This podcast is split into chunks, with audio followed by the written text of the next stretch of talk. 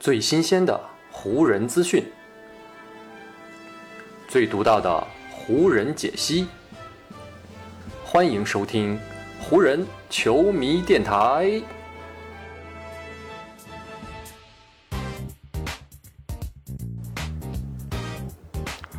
北京时间八月二十七日，欢迎各位收听全新一期的湖人总湖人球迷电台，我是各位的湖人球迷朋友戴高乐。感谢各位如约打开这一期的电台节目。在上一期的节目当中呢，咱们聊到了湖人，呃，老将达德利是正式的退役了，并且呢是离开了湖人，去达拉斯做了主教。今天呢，咱们来顺着这个话题啊，继续聊一聊这件事情的后续发展。我本来以为呢，这件事情就跟很多的这些老将球员退役一样，这是一个很普通的事件。但是呢，没想到最近两天爆出的一些新闻呢，发现这件事情的背后其实并不是那么的简单，还有一些内幕和隐情，可以来跟大家这一期来聊一聊。因为呢，上一期在咱们的球迷电台节目当中，我也聊到了詹姆斯呢是在达德利离开球队之后呢，连续的发了三条推特，表达了自己非常激烈的情绪。而且呢，在发了这三条推特之后不久呢，詹姆斯又是把这三条推特给删掉了。所以呢，以詹姆斯的这个性格和特点来说呢，做出这样的举动，似乎呢也给这件事情啊增加了一些隐情。果不其然啊，就在当地时间八月二十六号，《洛杉矶时报》的一位专栏作者，名字叫做比尔·普拉舒克的这样一位作者呢，写了一篇专栏文章。在他的这篇文章当中呢，透露了一些达德利离开湖人的内幕消息。据普拉舒克在自己的文章当中介绍，达德利呢在湖人队当中是拥有很高的威望的，包括詹姆斯、安东尼·戴维斯这两位湖人的核心球员啊，都是非常喜欢达德利的。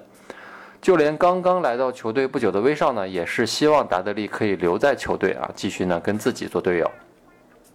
湖人的这新三巨头甚至集体啊跟球队的管理层进行了一次沟通，表达了他们希望球队可以留下达德利的这样一个愿望。毕竟呢，湖人队目前啊阵容当中是只有十二位球员是拥有保障合同的，还空着三个位置呢。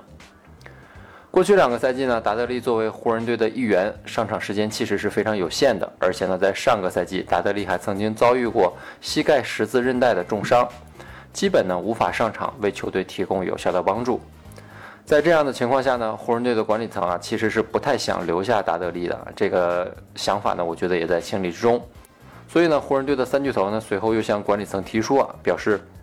如果不能把达德利留在球队的球员阵容当中呢，是不是可以提供一个球队教练组当中的岗位给他，让达德利来做一位助理教练？不过呢，湖人队的总经理罗伯·佩林卡在经过权衡之后呢，最后是跟科克·兰比斯两个人做出了最终的决定，觉得呢留下达德利对于湖人队呢无法在场上提供实质性的太大帮助，所以呢就有了如今达德利离开洛杉矶前往达拉斯的局面。最近呢，达德利本人呢也是接受了采访，也是聊到了离开湖人的这件事。达德利在采访中说：“我认为呢，我自己会回到湖人。詹姆斯和戴维斯当时也都希望我能够回归，但是呢，我们最终没有说服管理层。我跟佩林卡他们都聊过啊，我很感激他们，也很理解他们想让球队更加年轻化，所以呢，放弃了我。但是呢，我认为他们的做法是错误的。”对湖人来说呢，从球队的角度来考虑问题，可能是他们做出拒绝达德利的这样根本原因。前面咱们提到，达德利虽然说可以提供非常丰富的经验，可以在更衣室弥合球员之间的各种关系，但是呢，他无法在球场上给球队做出有效的贡献。所以，如果湖人队啊可以找到一位既能在场上发挥作用，还能够起到达德利类似作用的球员，那可以说就是两全其美了。而最近呢，湖人真的就瞄准了这样一位球员，这位球员呢就是拉琼隆多。提到隆多了，可以说是湖人球迷的老相识了。一年前在迪士尼的隔离区当中，隆多作为湖人队的替补空位，在季后赛当中发挥出色，成为了湖人夺得总冠军道路上的不可或缺的一员。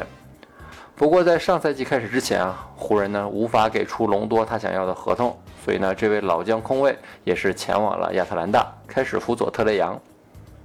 但是呢，大半个赛季打下来啊，隆多在老鹰也过得并不顺利，所以呢，季中通过交易，隆多呢是重回洛杉矶，只不过当时呢，隆多并没有回到湖人，而是加盟了快船。本来呢，快船当时引进隆多呢，是希望隆多能够提供丰富的季后赛经验，成为快船冲击总决赛甚至总冠军的重要拼图。但遗憾的是呢，快船自己折损了大将莱昂纳德，而隆多呢，在季后赛当中的发挥也远没有一年前在迪士尼隔离区当中那么的出色。所以在今年夏天，快船为了节省自己球队当中的一部分开支，从而呢是将隆多送了出去啊，通过交易呢是换取了灰熊队。与此同时呢，湖人队虽然说通过交易得到了威少，并且在自由球员市场开始之后，也签下了诸如纳恩和蒙克这样的后卫球员，但是呢，紫金军对于自己的后场似乎依旧还没有非常的满意，所以呢，最近湖人队也是接连传出啊联系了诸如以赛亚托马斯、麦克詹姆斯和达伦克里森等后卫的消息。显然呢，湖人也是希望能够进一步提高自己后场的实力。正是在这样的背景之下呢，湖人和隆多也是再度被联系到了一起。虽然隆多这样一位老将啊，对于以年轻人为主的灰熊也有不小的吸引力，但是目前灰熊的阵容当中啊，已经是有二十位球员有保障合同在身了。按照 NBA 的规定呢，在训练营开始的时候呢，球队可以保持阵容当中有二十位球员是有保障合同的，但是等到新赛季开始，这个数字必须缩减到十五人。所以，对于灰熊来说，他们必须要在未来的一个多月时间里啊，来确定到底要裁掉哪五位球员。